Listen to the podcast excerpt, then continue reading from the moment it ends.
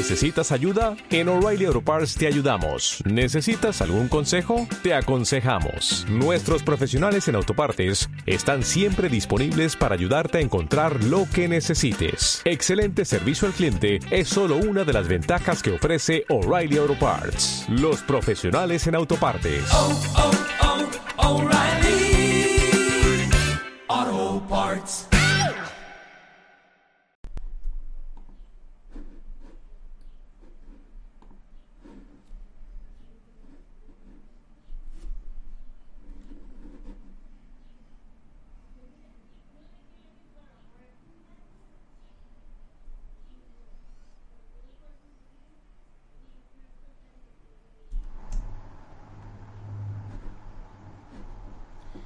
Si el barco que quieres coger no se acerca a la orilla, nada hacia él.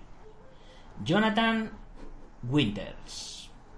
On the finger you will.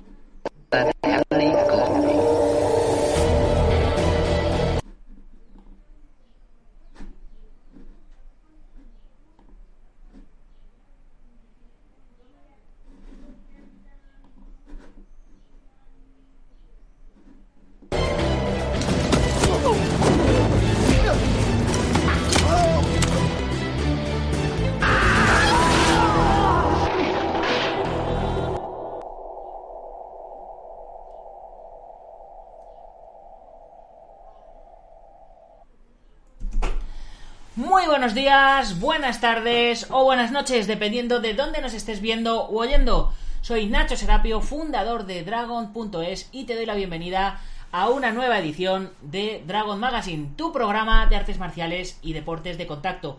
Hoy es jueves 28 de mayo de 2020 y son las 21 y cuarto, 21 y 15, hora española. Y al otro lado del charco, en, en México, ¿qué hora es, maestro? Son las 12 con 15 minutos. Las 12 con 15 minutos. Y bueno, como habéis podido ver, hoy tenemos invitado, parecemos dobles, ¿verdad? Pero, parecemos el mismo. llevamos, llevamos el mismo, el mismo estilista. Bueno, pues tenemos, Guapos, guapos. tenemos con nosotros al maestro Frank Soto de Hermosillo, Sonora, del canal de YouTube El Dragón Kinético. Y bueno, pues hoy vamos a hablar en nuestro programa de Kempo para la calle y Kinética para tu vida, ¿no?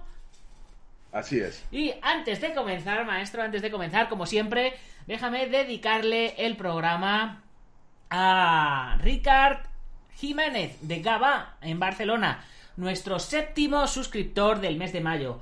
Ricard, ya eres miembro de la comunidad Dragon. Bienvenido a Dragon.es. Ya puedes disfrutar de todos los cursos online, de la plataforma, de las revistas, de los libros en PDF para descargar, de nuestro chat privado, del mapa de usuarios para que localices a los usuarios que tienes cerca. Bienvenido a Dragon.es.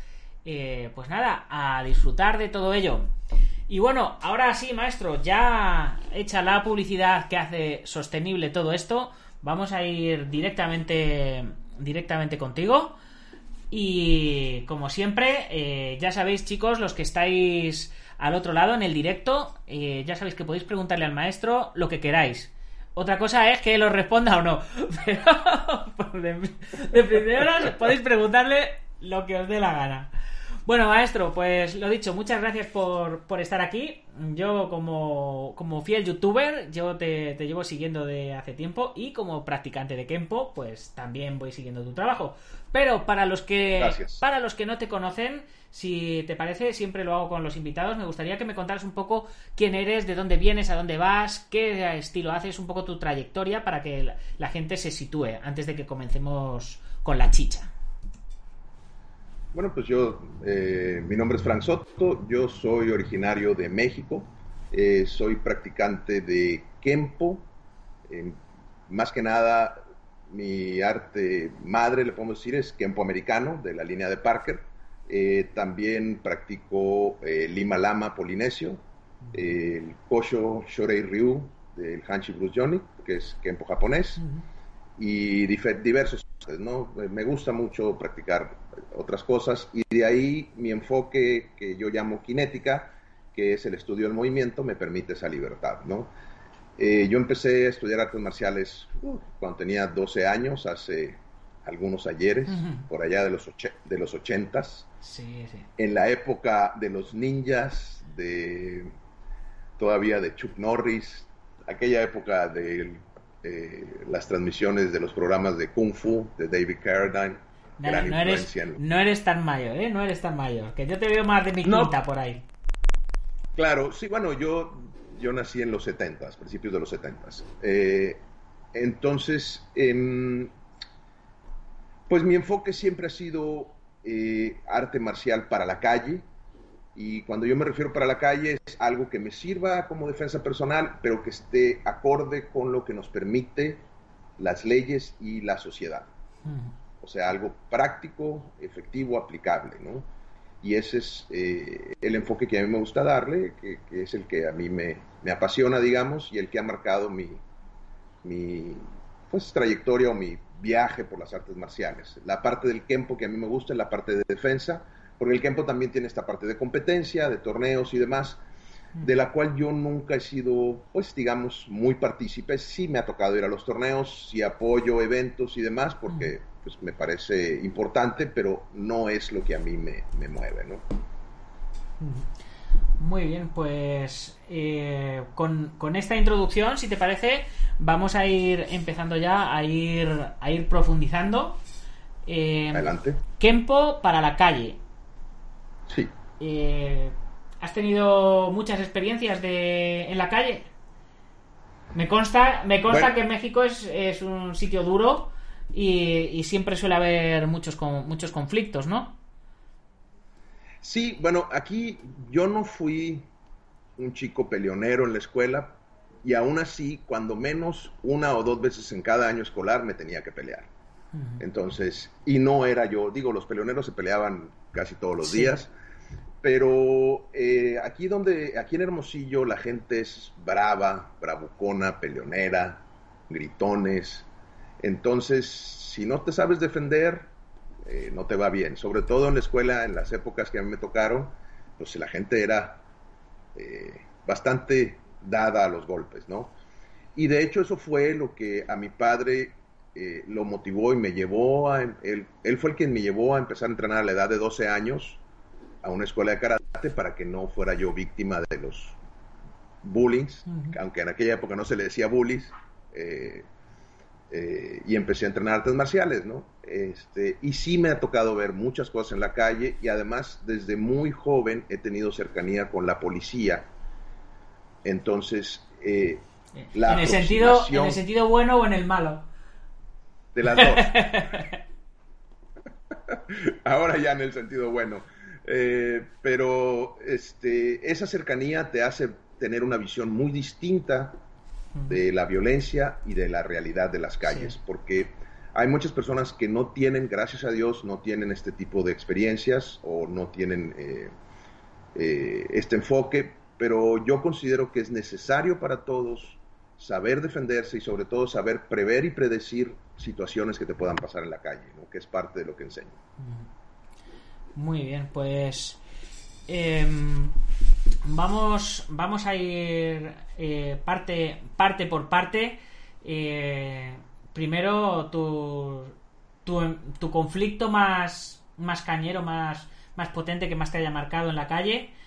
Eh, ¿Qué fue lo que sucedió que te marcó la vida? Y si tuviste que, utilizar el tiempo, porque a lo mejor lo que te marcó la vida fue que viste cómo mataban a alguien delante de ti y ahí no, no puedes hacer nada, ¿no? ¿qué, ¿qué, es lo que, lo que has visto de la realidad de la calle que, marcó tu trayectoria en el Kempo? Bueno, eh, sí he estado expuesto a muchas situaciones, me ha tocado que me saquen arma de fuego, que me saquen cuchillos, etcétera. Pero el evento que más me marcó fue por allá del 95. Yo trabajaba como jefe de seguridad en un bar, en un antro. ¿sí? y llegó un tipo que había sido empleado de ese antro y quería entrar a todos tiros al antro. Venía mal vestido, venía drogado, venía en estado de ebriedad, ¿no? Pues venía cruzado, como decimos acá, ¿no? Eh, y se puso muy pesado y se quería meter por la puerta de atrás, por la puerta de acceso a los empleados, porque él había sido empleado. Entonces tuve que salir y frenarlo y terminé agarrándome a golpes con él. Yo estaba muy joven y en aquel entonces yo era cinturón púrpura, cinturón morado en, en Kempo. Iba empezando en Kempo. Ya tenía tiempo en artes marciales, pero en Kempo iba iniciando, tenía poco. Y me peleé con este tipo. Yo traía un tolete que saqué del auto, un tipo PR24. Le di de toletazos, lo aventé al piso, lo estrellé contra una reja y terminé yo arriba del cofre de un auto, con él encima de mí, él todo lleno de sangre, me rompió la camisa, a mí no me hizo nada, pero terminé sin aire, ¿no? muy cansado, agotado, abrazándolo. Y hasta que ya les dije a los, a los, a los otros de seguridad, bueno, ya quítenmelo, se acabó el show, ¿no? Eh, porque estaban todos los empleados ahí, obviamente, ¿verdad? Eh, entonces, eh, al día siguiente recuerdo, ese día fue cuando yo dejé de fumar, ya no volví a fumar nunca más. Eh, eh, le bajé mucho al alcohol, al, a la vuelta de unos años dejé de tomar también, y ahí fue cuando tomé la decisión de buscar un mejor instructor, y a la vuelta de tres meses estaba yo en la escuela de Pasadena con el maestro Larry, ya en el 96, por eso me acuerdo los años, entrenando con él y aprendiendo un Kempo más contundente, más cercano a lo que yo quería. Con, con Larry Tatum. Así es, él fue mi instructor de Kempo, el que me formó a mí. Me encanta, me encanta cómo, cómo trabaja Larry. Vamos a, vamos a ver aquí que nos, que nos van comentando la gente. Anarchy Rider, vamos. Alberto Hidalgo, mejor programa de artes marciales, muchas gracias. Aitor Carrión, buenas noches. José Daniel Tavares, presidente de la Federación Colombiana de Kempo, que le tenemos aquí en España. Saluda, buenas noches. Chingo de Mecos, ¿cómo estás? Eh, Tremendo Marín, también mi bro me nos manda saludos, también le tenemos aquí. Están, están los dos juntos, de hecho acabo de estar con ellos. Hemos estado pegándonos un chapuzón en la piscina, mi primer baño, chicos. Me veréis hoy más limpito que de costumbre, es- hoy tocaba. y bueno, Kao Combat, el maestro Sandy Cabrera desde Miami, pregunta: Hola maestro, un saludo. Mi pregunta para el maestro es si pudiera decirme por qué la terminología de kinético. Bueno, cuando me refiero a cinética, me refiero a movimiento. Cinético, cinético. Cinética es como un. Se oye más bonito con la K, es un anglicismo. Kinetics, viene de la palabra kinetics. Y cinética se refiere a. eh, fue la palabra más genérica que yo pude encontrar para referirme al estudio del movimiento, porque yo no quería generar otro sistema marcial al principio y ni ahorita, pues. La idea era nada más darle nombre al concepto que se estaba promoviendo. Sí, eh. De ahí la palabra. Muy bien. Eh, Chingo de Mecos eh, nos pregunta que, qué diferencias y qué similitudes encontrarías desde tu punto de vista entre el Kempo y el Kung Fu Shaolin. Bueno, el Kempo de Parker tiene mucha influencia de las artes chinas, en específico del Honggar, Moggar y de Silum Kung Fu, porque tuvo influencia del gran maestro Ar Wong, que fue uno de los grandes, que fue el primer maestro en Los Ángeles que empezó a enseñarle las artes chinas a los no chinos. ¿ok? Eh, entre ellos estaba alumnos como el gran master Tino Toilo Zenga del Lima Lama, fundador del Lima Lama, y Parker también. Entonces, y también Parker aprendió de otro maestro que se llama Jimmy Wu, de que también falleció no hace tanto. Eh, entonces, eh, Kempo tiene mucha influencia de los artes chinos y de hecho el maestro Parker hizo un libro que se llama Los secretos del karate chino en los años 60. Entonces, ¿qué similitudes tiene?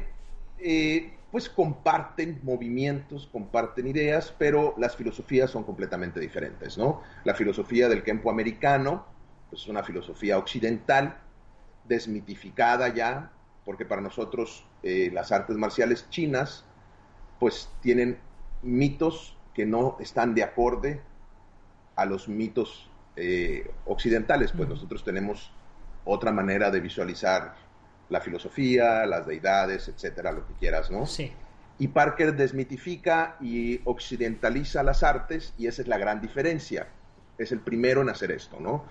Pero en cuestión de movimientos, pues se comparten muchos movimientos, porque el Kempo es un, como es un arte ecléctico que toma tanto de los sistemas japoneses como de los sistemas chinos, y Parker decía que usaba el movimiento lineal, que venía de los japoneses, con el movimiento circular que venía de los chinos y los unifica. ¿no? Muy bien. Eh, Jermis N. Caraballo eh, saluda, que está llegando, que acaba de llegar, y te pregunta si tienes pensado publicar algún libro o hacer un libro. Eh, sí, sí estoy en ese proyecto, eh, más enfocado a lo que es la eh, protección personal. Protección personal como un concepto más grande que solamente la defensa, porque para mí es muy importante, es más importante la prevención y la predicción de, de, de las, de la delincuencia o de la violencia que, a la que te puedes ver expuesta Sí. que agarrarte a Sí, que, es, que es, es más importante saber que si vas por un callejón Claro. oscuro puedes tener problemas que el hecho de saber que, que podrías defenderte si tuvieras problemas. ¿no? Es, Claro, y eso lo, lo vemos lo vemos mucho aquí en México, con la violencia que estamos viviendo ahora, con todos los problemas que tenemos con los cárteles y ese tipo de situaciones, pues olvídate que tú vas a hacer cinco espadas o cualquier técnica contra alguien armado de la manera en que están armados aquí ahora, ¿no? Entonces mucho, mucho tiene que ser eh, prevención, predicción y cómo saber comportarte en la calle, no andar de bravucón, no andar de, de bocón, porque te va muy mal, pues, ¿no? ¿Tienes, ¿Tienes escuela actualmente física, un, un local donde des clases a niños, adultos, eh, etcétera? ¿O estás enfocado más a clases privadas? ¿Cómo, cómo trabajas? Bueno, hasta este, antes de la contingencia, eh, yo, yo tengo un estudio privado, que tengo eh, un espacio en, en- en mi casa, en la casa de ustedes, eh, donde recibo gente, pero no tengo grupos grandes, trabajo nada más de manera personalizada, pero sí tengo mi estudio, eh, gracias a Dios tengo este espacio grande donde puedo trabajar y recibimos gente, tanto clases como la cuestión de terapias y esas situaciones, porque también, debido a mi esposa, me he enfocado en esa parte también. Muy bien. eh, y entonces, eh, eh, tu, tu sistema lo, lo impartes en clases privadas. Lo que hablábamos, lo que hablábamos fuera de fuera de antena antes de empezar el programa. Sí. Tú te has formado con Kempo Parker, con Kempo americano. También te has formado con Koso Ryu, con Kempo japonés. ¿sí? También te has formado con Lima Lama, eh, podríamos decir Kempo, hawa-. Kempo hawaiano, ¿no? Eh, Ah, Ajá, podríamos, podríamos decir. decir. Pero eh, luego tú, sin haber creado un sistema como tal, has filtrado todo y enseñas a tu propia manera, ¿no? Sí, bueno, es no me gusta hablar de sistemas porque no es un sistema propiamente. Yo lo que hago son metodologías de enseñanza. Eh, estudio mucho acerca de pedagogía, de andragogía, psicología, neurociencia y demás, porque también como trabajo con, de tiempo completo con la policía, como instructor, como formador de, de, eh, policías en uso de la fuerza, todo lo que tiene que ver con uso de la fuerza, pues tengo que tener programas muy específicos. Y esa visión que, que eh, se tiene con los policías, porque son cursos muy cortos, es lo que yo trabajo también. Por eso no, eh, escuela de clase de todos los días ya no tengo, porque ahora trabajo más en cursos y talleres. Sí. Y me apoyo mucho con la tecnología. O sea, las academias virtuales, los videos, eh, manuales, por eso también está el proyecto del libro, para tener mayor pues, penetración con la idea esta. Entonces, más que nada son metodologías de aprendizaje y de enseñanza que voy actualizando dependiendo lo que voy aprendiendo, el enfoque que se le va dando y el entorno, ¿sí? Y voy también personalizando estas metodologías, son flexibles y me permiten personalizarla a cada individuo, porque yo trabajo con civiles, trabajo con escoltas o operadores de protección pe- personal y ejecutiva, trabajo con policías y a veces hasta con militares. Entonces tengo que enfocar lo que enseño, es muy similar, es lo mismo, la misma base, pero lo enfoco a, a diferentes mercados y por ejemplo cuando trabajo con la policía o con los militares también trabajamos el manejo de las armas de fuego, por ejemplo, que no lo hacemos con los civiles. Como, como, como decimos aquí, el mismo perro con distinto collar, adaptado a cada, a cada tipo específico de, de- de cliente. Está, está muy, muy interesante. Eh, Sandy Cabrera, maestro Sandy Cabrera, te pregunta si en tu concepto, en tu, en tu manera de enseñar este tipo de, núcleos de personas, eh, utilizas la, la simbiología del Kempo, el patrón universal popularizado por Ed Parker, o, o si hasta eso lo quitas y vas mucho más concreto a, a técnicas concretas, situaciones concretas, etcétera. Bueno, el patrón universal de Parker me, ha permitido a mí, ese entender geométrico del Kempo me ha permitido a mí adaptar lo que yo enseño. Mi base no es el Kempo, mi base es el entendimiento cinético. ¿Sí? Yo tengo una fórmula que digo, entendimiento más entrenamiento igual a máximo rendimiento. Entonces, trabajo primero, primero los impronto, digamos, prime se le llama al concepto, ¿no? Eh, los impronto con el entendimiento cinético y les soy muy específico en lo que van a aprender. De ahí los llevo al gimnasio o al estudio o al dojo y trabajamos ya el entrenamiento práctico con muchas técnicas de neurociencia, eh, de andragogía y demás para que aprendan lo más rápido posible. También utilizo mucho la ciencia del flow. Y em, entonces, no es que quite. Lo que quité, si me preguntan qué quité, fue la metodología de enseñanza de Parker, porque es una metodología muy vieja, ¿sí? que ya se hizo tradicional. Pero me enfoco más a los principios y conceptos. Entonces, muchos principios y conceptos de los que enseña Parker los tomo, pero también simplifiqué esa parte porque son muchos principios y conceptos, son muy redundantes a veces, y es más fácil enfocarte desde la física newtoniana cartesiana ¿no? Fuerza igual a masa por aceleración, etcétera. Es mucho más fácil enseñar desde ahí la cancelación de dimensiones, el trabajo con los momentos, etcétera, etcétera. Es lo mismo, pero lo simplifico porque trabajo con personas con las que tengo que enseñar muy rápido. No tengo tiempo de hablarles de armonía direccional y la técnica fulana. No enseño en base a técnicas para empezar. Uso más drills y mucho entendimiento. Entonces, ya de ahí son, porque las técnicas para mí son buena herramienta, pero es muy lento el aprendizaje cuando es en base a técnicas y no tengo tiempo. ¿sí? Necesito que aprendan en días, en horas, en semanas. Sí, de hecho te, de hecho te iba a preguntar qué, qué, opinabas de, de, la puesta en práctica de, de toda, esta toda esta serie de técnicas tan complejas que tiene el Kempo, porque que desde mi punto de vista no se pueden utilizar tal como las has aprendido en la calle, sino que hay que, a lo mejor utilizas un movimiento de una, un ángulo de otra, un principio de otra, ¿no? Pues que, eso que al final las técnicas no son técnicas, son drills en sí mismo. Nunca te va a salir una técnica tal como te la enseñaron. Y el que crea, y el que crea que le va a salir así, se va a llevar un chasco cuando se, cuando se lleve la primera hostia, ¿no? Así es, aquí vamos, ¿no? Porque se ha generado mucha controversia. Las técnicas de Kempo no sirven para la calle. Sí. El Kempo sí, pero lo tienes que adaptar. Las técnicas no, porque están diseñadas para el dojo, están diseñadas para teorizar. Parker les llamaba casos de estudio del movimiento. Entonces, como casos de estudio, como problemas que requieren solución, son muy buenas para aprender, como tú bien dices, ciertas cosas. Pero si tú pretendes aplicar una técnica tal cual en la calle y ser purista, ten cuidado. La pelea en la calle no es bonita, no es romántica, no es agradable, no te van a aplaudir. Es una cuestión de supervivencia. ¿Sí? Y mucha gente también pasa que quiere probarse a sí mismo y probarle a los demás que su kempo o cualquier arte que hagan sirve. Y tampoco se trata de eso.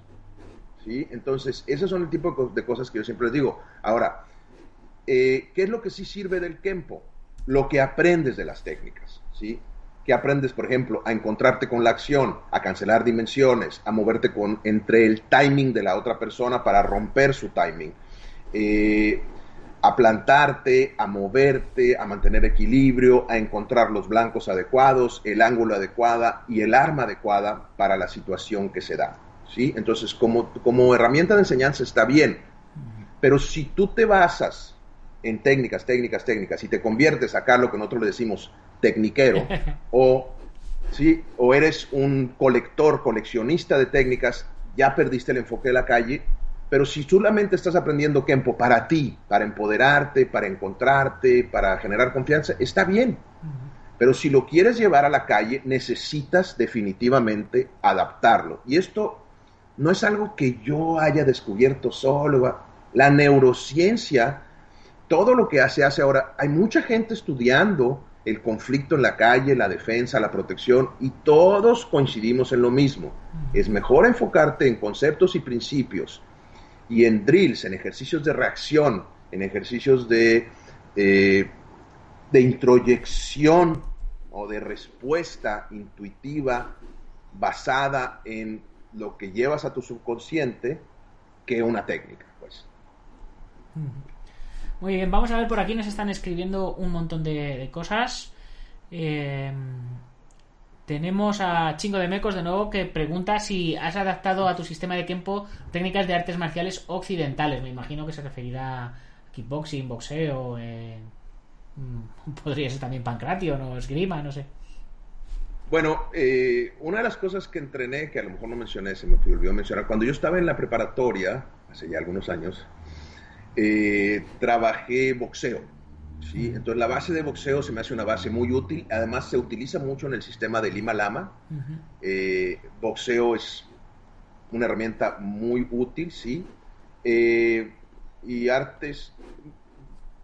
No estudio yo de manera formal los artes, pero sí investigo mucho ya sea por video, en seminarios, preguntos. Soy una persona muy curiosa, muy inquisitiva, entonces siempre estoy estudiando a sistemas volteo a ver los sistemas como Krav Maga, como sistema ruso, boxeo, kickboxing, sí veo las MMA, aunque mm, no soy eh, super fan de las MMA, pero hay gente muy buena, muy talentosa que trabaja muy impresionante también. O sea, el talento humano siempre se aprecia, ¿no? combate. Precisamente Chingo de Mecos estaba preguntando si, si había técnicas de Kempo que pudieran utilizarse en MMA. Eh, sí hay principios y conceptos, claro que sí. Pero las MMA ya son algo muy específico. O sea, el talento que requieres para las MMAs ya está muy definido. Sí. Entonces tienes que saber trabajar piso y las diferentes distancias, ¿no? No necesariamente tienes que aprender todo el sistema de Brazilian Jiu-Jitsu, ni todo el Muay Thai, ni... no. Ya hay escuelas muy especializadas, muy buenas que generan ese tipo de peleadores, porque ya se convirtió en una modalidad de pelea que va más allá que cualquier estilo o sistema marcial. Muy bien, vamos a ver qué más preguntitas tenemos por aquí. Eh, eh, si fui Jonathan Naranjo, eh, comenta Master Frank Soto, mi respeto y admiración, me encanta y me identifico mucho con su visión cercana de las artes marciales y la desmitificación de los supermasters del Kempo. Un gran saludo. Fulgencio, buen día. También manda un gran saludo desde Valladolid. Eh, saludos, Jonathan sigue comentando que no puede estar más de acuerdo, que menos es más y que lo demás sobra. Eh, bien, eh, Johnny, Johnny es, de, él es de Venezuela, él, ha practicado Kempo en, Venezuela, es, es, muy buen muy buen maestro y él igual aquí lleva su, su Kempo a, a su aire en base a, a todo lo que, lo que ha vivido también por ahí. Bien, eh, estoy poniendo por aquí mientras estábamos hablando, estoy poniendo algunos vídeos de, tu canal. Eh, vamos, a, vamos a hablar ahora un poquito, nos vamos a desviar del, del tema y nos, y nos vamos a ir a tu canal. Por si no estáis suscritos, chicos, aprovechad ya y os suscribís. Kempo Kinético, defensa, defensa y protección personal. Eh, eh, bueno, tutoriales del dragón kinético. Ya, ya más o menos, si habéis estado atendiendo la entrevista, pues ya os podéis imaginar un poco eh, cómo, va, cómo va esto. ¿Cómo surge el, proyecto del canal de YouTube? ¿Qué te ha aportado YouTube? ¿Por qué empezaste a subir vídeos a YouTube? ¿Y qué te ha, y qué te ha, qué te ha, y qué te ha aportado YouTube a tu, a tu formación? Y a, bueno, y, a tu, promoción también, y a todo, claro. Claro, claro. Eh, para mí los videos son una herramienta sumamente valiosa, porque cuando yo estaba aprendiendo del maestro Larry Tatum, por allá en los noventas, yo vivía aquí en Hermosillo y viajaba cada que podía, cada tres meses más o menos, a Los Ángeles, a Pasadena, y ya después me quedé a vivir ahí un año. Pero los primeros ah, un año y medio o dos años de formación iba y regresaba y veía todo en video. ¿sí? Y el video me ayudó mucho a mí para avanzar. Entonces yo creo mucho en esta herramienta. Entonces cuando nace YouTube, yo fui de los primeros youtubers que tuvo en aquel entonces éxito, tenía como 800 o 1000 suscriptores en mi canal, que cuando empezaban eran, wow, ¿no? Ahora son millones.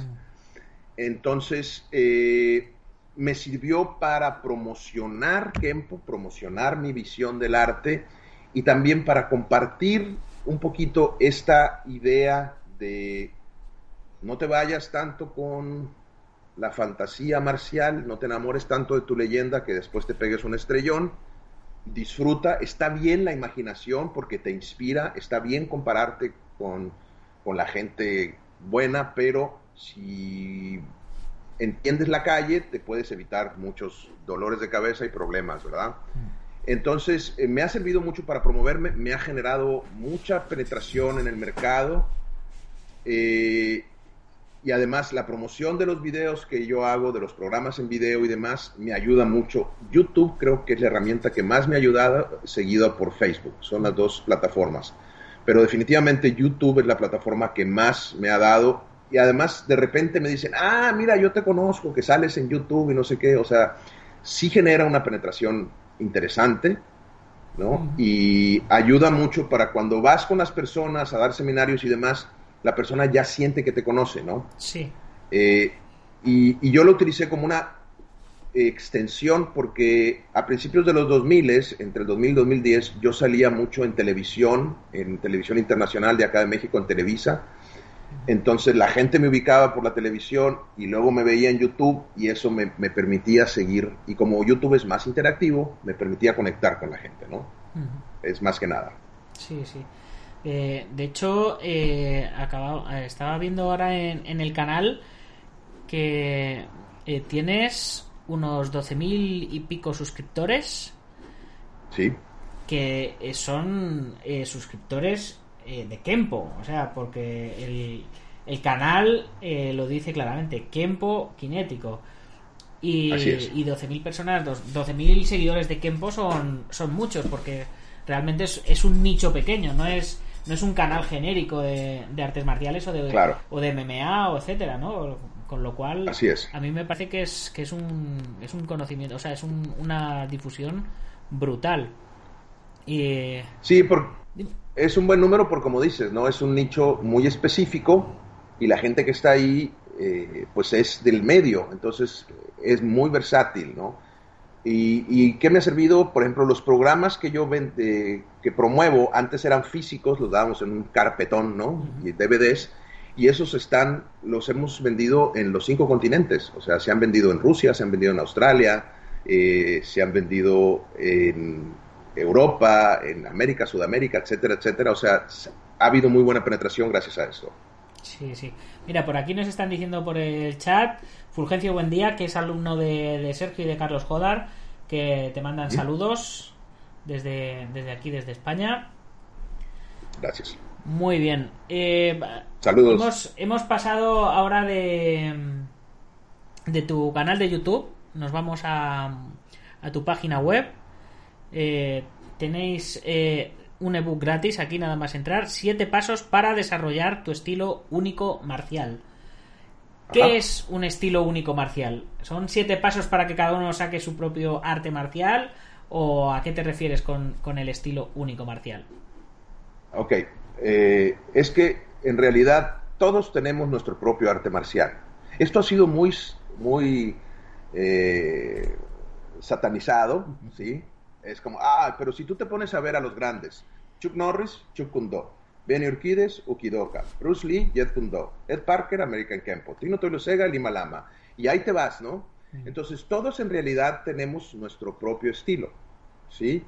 Entonces, no me refiero a que hagas un estilo y lo vendas, guau, sino que encuentres tu manera de experimentar, de percibir y de hacer tu expresión marcial. A eso me refiero con estilo único marcial. Es la expresión que tú generas. Porque aunque tú practiques ninjutsu, kempo, jiu-jitsu, lo que sea, tú vas a tener tu propia expresión. Y esto de los siete pasos es también que te des permiso de generar tu propia manera, porque a veces los sistemas nos limitan, porque lo que te da te quita, ¿sí? Sí. Entonces, para un principiante es importante una estructura, pero para una persona que ya tiene tiempo practicando es importante que encuentre su manera. Bruce Lee lo dijo en alguna entrevista, decía, lo más difícil para un artista marcial es ser honesto consigo mismo, ¿no? Entonces, es parte de esa honestidad contigo, de encontrar quién eres, cuáles son tus fortalezas, cuáles son tus debilidades y trabajar con eso, cuáles son tus preferencias también. Por ejemplo, yo no hago mucho trabajo en piso, no porque no crea en él, sino porque no me gusta.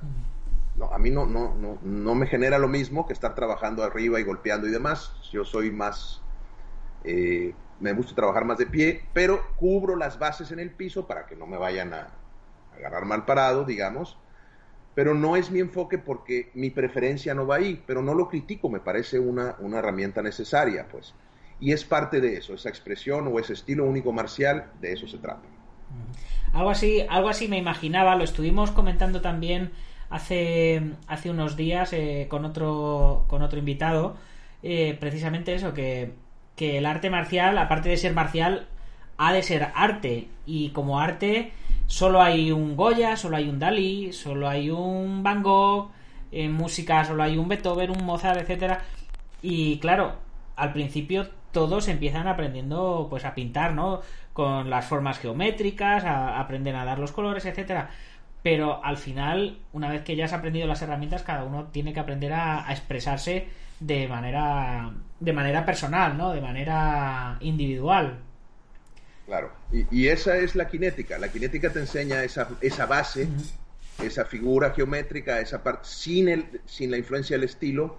Además, yo eh, tengo el espíritu de Parker en la cuestión de rebelde y desencajado.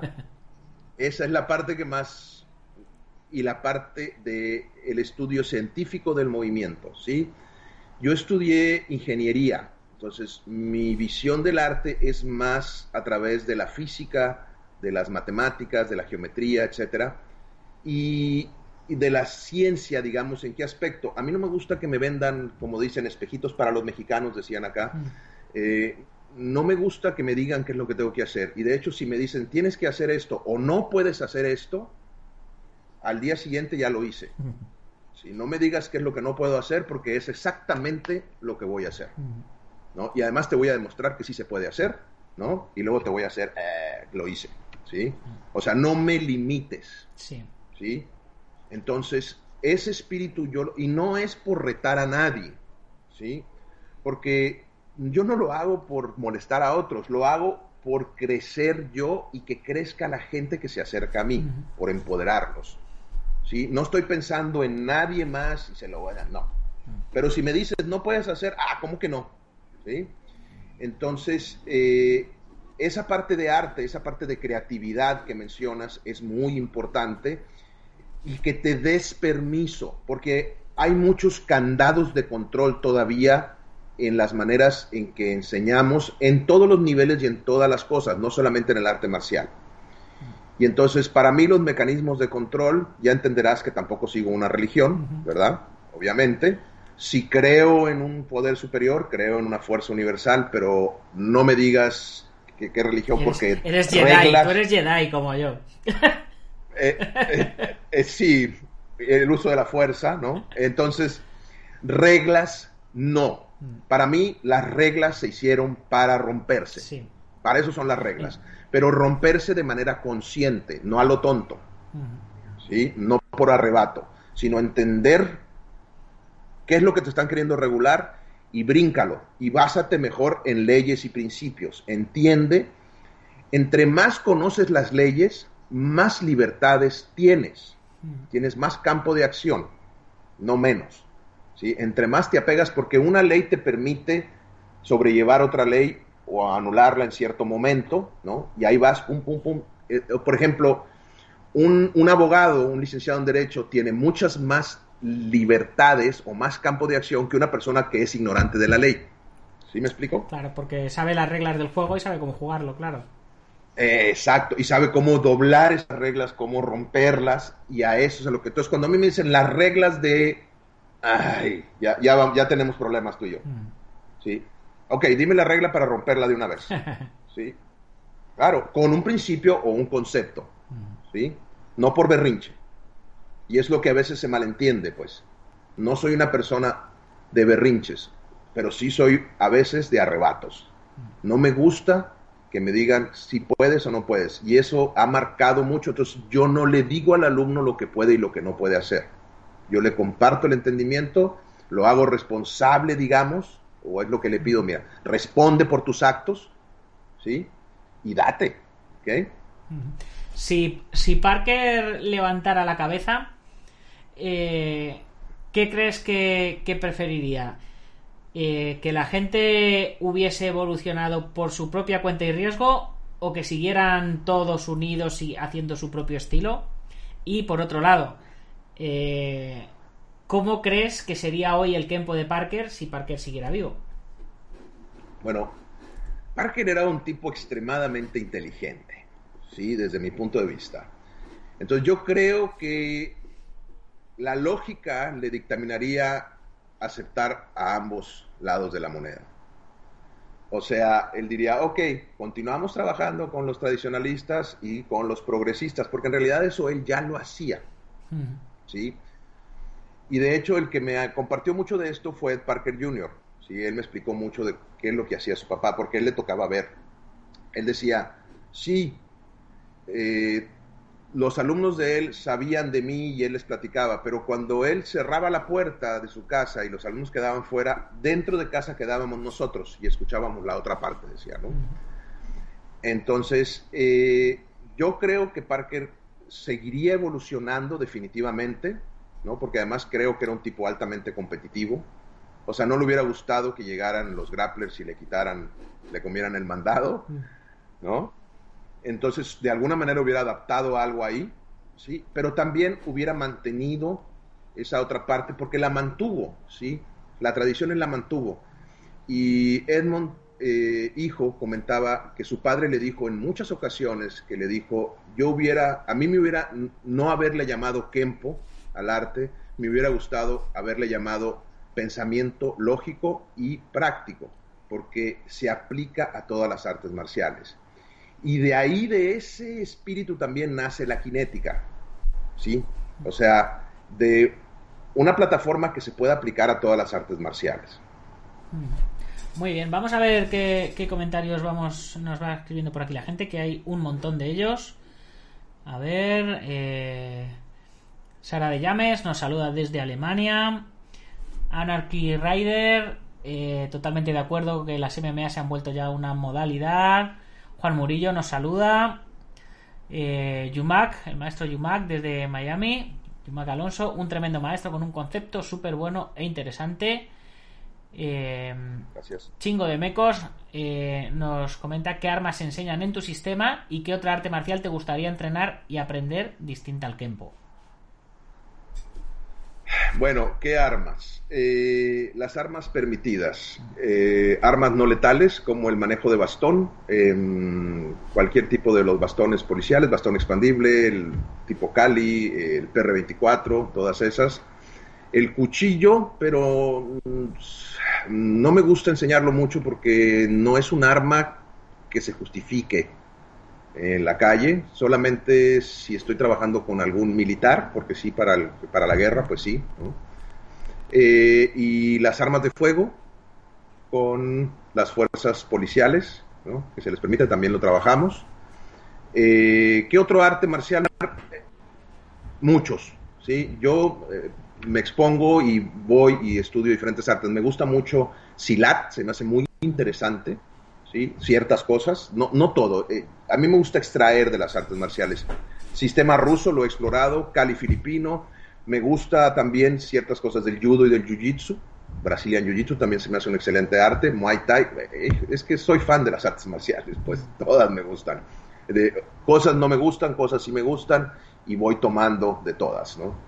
No veo, lo que me da la cinética es que yo no veo estilos y sistemas veo movimiento. Y desde esa plataforma del movimiento no compito con ningún arte marcial. Me permite disfrutar todas las expresiones únicas marciales o estilos únicos Sí. marciales. Yo siempre digo que, que no existen artes marciales diferentes, que existe un arte marcial y diferentes métodos de, entrenarlo, ¿no? Yo siempre pongo el, el símil del fútbol.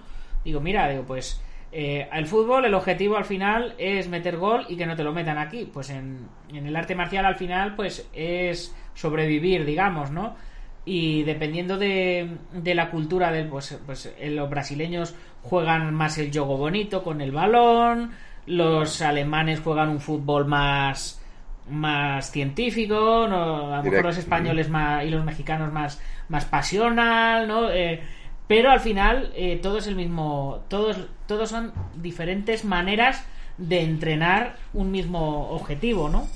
Claro, y de hecho, cuando yo me refiero a Kempo para la calle, yo no, yo en algún momento yo quise quitar la palabra Kempo también, pero cuando yo digo Kenpo, Kenpo quiere decir puño o ley del puño, puño método, y si te vas hacia atrás, la palabra quiere, viene del ideograma de Chuan Fa. Chuan Fa antes se referían al método de método marcial, o sea, las artes marciales se les decía Chuan Fa. Entonces, cuando yo digo Kempo, me refiero a las artes marciales. Para mí el concepto incluye, como bien dices tú, todas las artes. Yo no lo veo, no soy, por eso no soy un defensor del Kempo como tal. Soy más bien un promotor de las artes marciales y disfruto todas las expresiones. Si yo me encuentro un maestro habilidoso, no me importa que sea de capoeira, de lo que sea, eh, lo voy a, primero que nada, lo voy a analizar, voy a tomar ideas y voy a disfrutar su movimiento y se me va a hacer, y si lo puedo felicitar, le voy a decir, oye, qué buena onda, qué maravilloso, lo voy a hacer. O sea, para mí no hay, como dices, eh, es que es lo mismo, nos movemos todos de manera similar, pues. Sí. Bien, vamos a seguir aquí con las con las preguntas que, que nos están haciendo. Espera, voy a dejar salir aquí al Neko, que Qué bueno. ya se, ya se acerca la hora de darle de darle de cenar a- al gato y, y me, y me persigue, me persigue. Claro. Bien, eh, no, Yumak no, Jermis, Jermis N. Caraballo nos comentaba, maestro, ¿cómo te hiciste maestro? ¿Quién te motivó y te llevó a viajar por el mundo enseñando? Te vi en dos seminarios, un abrazo. Anarchy Rider comenta, las reglas están para romperlas, bien dicho, pero con cabeza. Isidro González quisiera saludar al maestro Soto, seguro que se sorprenderá y aprovecho para pedirle su opinión sobre lo siguiente. Bueno, antes de, que nos des la opinión, primero, ¿quién- ¿cómo te hiciste maestro y quién te motivó? Pero primero que nada, saludos al buen Isidro y a todos por ahí, gracias. Eh, bueno, em, ¿cómo me hice maestro? Porque alguien me dijo que no podía enseñar. Así fue como empezó. Yo tuve, bueno, hace muchos años, fricciones con las primeras personas que yo me vi expuesto al Kempo. Ahora somos grandes amigos, por eso no quiero que se malentienda, pero en ese momento, jóvenes todos, ellos eh, se vieron amenazados por, por mis actitudes, que a lo mejor sí fueron amenazantes en ese momento.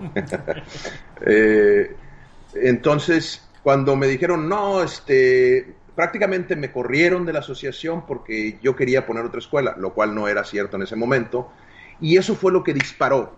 Ah, dije, ¿no quieren que abra escuela? Pues toma, ¿no? Entonces, eh, de ahí también me fui con el maestro Larry, el maestro Larry me apoyó, mm, me inspiró también él, con él fue con el que empecé a viajar a impartir seminarios eh, y me enseñó cómo dar seminarios.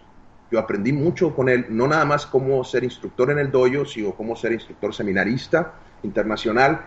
Y todo eso me fue llevando, se fue dando. Eh, yo digo mucho que, híjola, yo digo, sí escogí esta profesión, pero no fue algo que se diera porque yo, lo estaba buscando, sino que eh, me fueron llevando, me fueron poniendo en el lugar donde tenía que estar. ¿Quién? No sé. Eh, como dije, soy creyente de una fuerza divina, entonces a lo mejor ese cosmos, ese cuanto, o como se le diga, me fue llevando, me fue llevando, me fue llevando, y he tenido la suerte de compartir con los grandes de las artes en las que he estado. O sea, soy, yo le llamo hermano y a mí me llama hermano Ed Parker Jr., somos hermanos de brothers from another mother, dirían los Sí. gringos, ¿no? También la familia Toilo Senga me considera parte de su familia, entonces soy parte de la familia de los Toilo Segas. El maestro, el Hanshi Bruce Johnny, también me considera parte de la familia de ellos, también me ha dado una acogida. Y así ha sido con toda la gente con la que he compartido, gracias a Dios, he generado una muy bonita amistad. Mi hermano también, Tim Bulot, que es con el que trabajo la parte policial, también kempoísta, tremendo. Eh, y con toda la gente he hecho buena amistad, ¿no? Por ejemplo, el buen Isidro González, que aunque hace muchos años que no lo veo, tuvimos una época de gran amistad también, eh, que, que yo recuerdo y llevo en el corazón. Entonces, eh, eso es lo que me, ha, eh, me guía y me lleva, ¿no? Muy bien, vamos a seguir por aquí. Teníamos también, ahora ya sí, la, la, la pregunta que hacía Isidro sobre la incomodidad de una parte muy grande de la comunidad kempoísta que le incomoda de cierta forma a los maestros que impartimos que tenemos una visión del kempo distinta a los puristas y de la realidad que el kempo no está evoluciona- evolucionando hacia la realidad de la calle que hablaba anteriormente eh, como la progresión de tantos décimogrados. Bueno, eh, híjola. Vamos a entrar un poquito en controversia, pero bueno, eh, yo soy un poco más tolerante ya con esa visión, antes no lo era. Eh, para mí, eh, el maestro Parker fue el que empezó con todo esto, esto hay que entenderlo. Maestro Parker fue el primero que se autopromovió a décimo grado, muy rápido, ¿sí? En el 75, 75, 76, él ya era décimo grado. Eh, o sea, él tenía 44, 45 años, ¿sí? ¿Por qué lo hizo? Por necesidad. ¿Lo hizo mal? No. ¿No? ¿Quién le iba a refutar? Si él era el papá de los pollitos, pues, Sí. ¿no? El, ¿Sí? Entonces, eh, él era el, el- el que movía, el que el padrino de las artes marciales, ¿no? Entonces, eh, él promovió a su gente muy rápido también. Por ejemplo, tenemos a un maestro, eh, Master Larry, que se gradúa de cinta negra en el 75 junto con Trejo, y para el 85-86 ya traía séptimo grado, ¿no? O sea, 10 años habían pasado y él tenía séptimo grado y muchos fueron así, porque Parker los requería con ese grado para poder competir con las artes orientales que estaban entrando. Y claro, el conocimiento, la experiencia, la sabiduría ya la tenían. Y el movimiento, la expresión. Entonces, ¿quién les iba a refutar eso si era dentro de su estilo? Entonces, esta promoción tan rápida, porque fue muy rápida, eh, del Kempo, porque así se dio, porque así lo decidieron, yo no estoy cuestionando por qué lo hicieron o no, se mantuvo. Y por eso hay tantos eh, décimos grados en Kempo también. Es una de las razones, ¿no? Otra razón es que Parker fallece joven y estos se tienen que hacer líderes porque la cuestión es que uno brinque y empiezan a brincar los demás por necesidad, porque no se pueden quedar atrás. ¿Sí? Entonces, hay gente muy buena que se merece ese décimo grado, que tiene trayectoria, hay gente que no, pero eso ya es responsabilidad de cada quien. Ahora, eh, yo creo que el Kempo sí ha evolucionado, lo quieran o no, ¿sí? Aunque hay mucha gente que quiere mantener un Kempo no alterado, le llaman también, ¿no? Porque he escuchado ese término. Eh, están los tradicionalistas y estamos los progresistas. Y yo creo que los dos está bien. O sea, eh, hay que vivir y dejar vivir. Pues si ellos quieren hacerlo, adelante. ¿De qué lado estoy yo? De- definitivamente del lado de los progresistas, ¿no? Pero si alguien se molesta, como les dije, como dije anteriormente, yo a mí no me importa si el tradicionalista se molesta, no, problema de ellos, pues. Si tú te quieres enojar porque yo estoy progresando, eh, o sea, yo voy a hacer lo que yo a mí me dictamine mi corazón y lo que le dé de comer a mi familia, ¿no? Al final del día. Entonces, eh, por ejemplo, lo que hace Isidro, él siempre ha sido un progresista y a mí siempre me ha gustado eh, su, esa, ese espíritu progresivo que él tiene y siempre está generando eh, nuevas ideas, nuevos estilos, muy similar a la idea que yo tengo también. Isidro fue el primero que me expuso ya a un sistema, recuerdo, policial de enseñanza. Yo ya trabajaba con los policías acá, pero no tenía un sistema policial, fue de los primeros y siempre se lo voy a agradecer. Eh, y ahora, bueno, yo trabajo ya en la academia, estoy certificado con la Academia SWAT de Texas, del maestro Tim Bullitt y demás, pero yo creo que la progresión, aún los no progresistas, aún los tradicionalistas, han progresado, se den cuenta o no. Eso es lo que yo creo.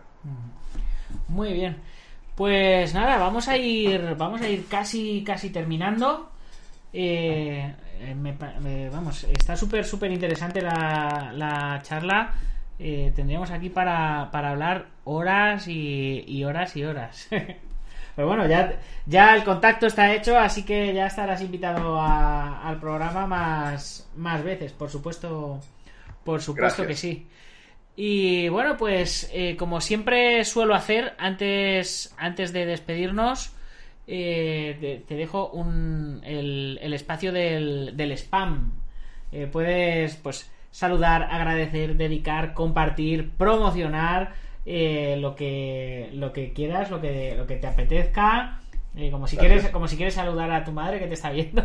este es tu este es tu momento. Bueno, saludar a toda la gente de España, muchas gracias. Allá tengo muchos amigos, eh, al buen Isidro González, a los hermanos Jodar, eh, a la gente de la LT, Loelmo y Camacho, también saludos a ellos. Saludos a todos, ¿sí?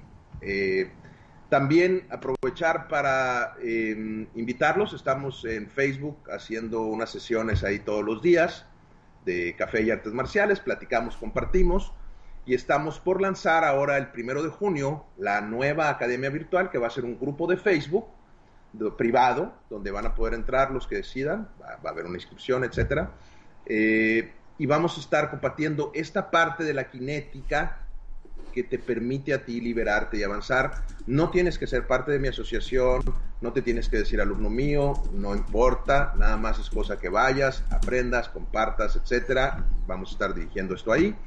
Eh, también tenemos los programas en línea de Kempo y de Kinética para el que le interesen, ¿no? Ahí estamos a la orden en la página de kempo.com.mx o en las redes sociales me encuentran como Master Frank Soto. Agradecer a todos los que están aquí presentes viéndonos, muchas gracias. Sé que es tu programa, pero gracias por el tiempo. Y gracias a ti, Nacho, por haberme invitado. De verdad, este, de eso pide su limosna uno, que le den chance de hablar y opinar. Entonces, muchísimas gracias. Eh, qué bueno que, pues, eh, que tienes este espacio. Te felicito. Se ve que está súper bien armado. La verdad es que estoy impresionado de tu profesionalismo y de todo esto que tienes. Este, ya tomaré algunas ideas tuyas porque me encantó, ¿eh? Me alegro. De verdad. Me alegro, me Este, alegro. muchas gracias. Bueno, pues eh, nosotros aquí en España también tenemos revista en papel, te sacamos libros también, tenemos editorial de libros, así que eh, como estás comentando de tu libro, pues eh, que sepas que si quieres pues lo podemos sacar por aquí. Eh, si te apetece Vale. escribir algún artículo sobre cinética para la revista, eh, está abierta para ti también. Eh, bueno, lo que lo que tú quieras, eh, sin, sin lugar a dudas. Y bueno, chicos, vosotros eh, ya sabéis, mañana más y mejor, si se puede, a la misma hora. Eh, recordaros que en mi otro canal de YouTube, en el del Guerrero Interior, estoy sacando todos los capítulos de Operación Diamante, eh, todo ese, ese reto de los 100 días que hemos hecho el, el Sensei Marín y yo para ir a competir a Estados Unidos a los Diamond Nationals.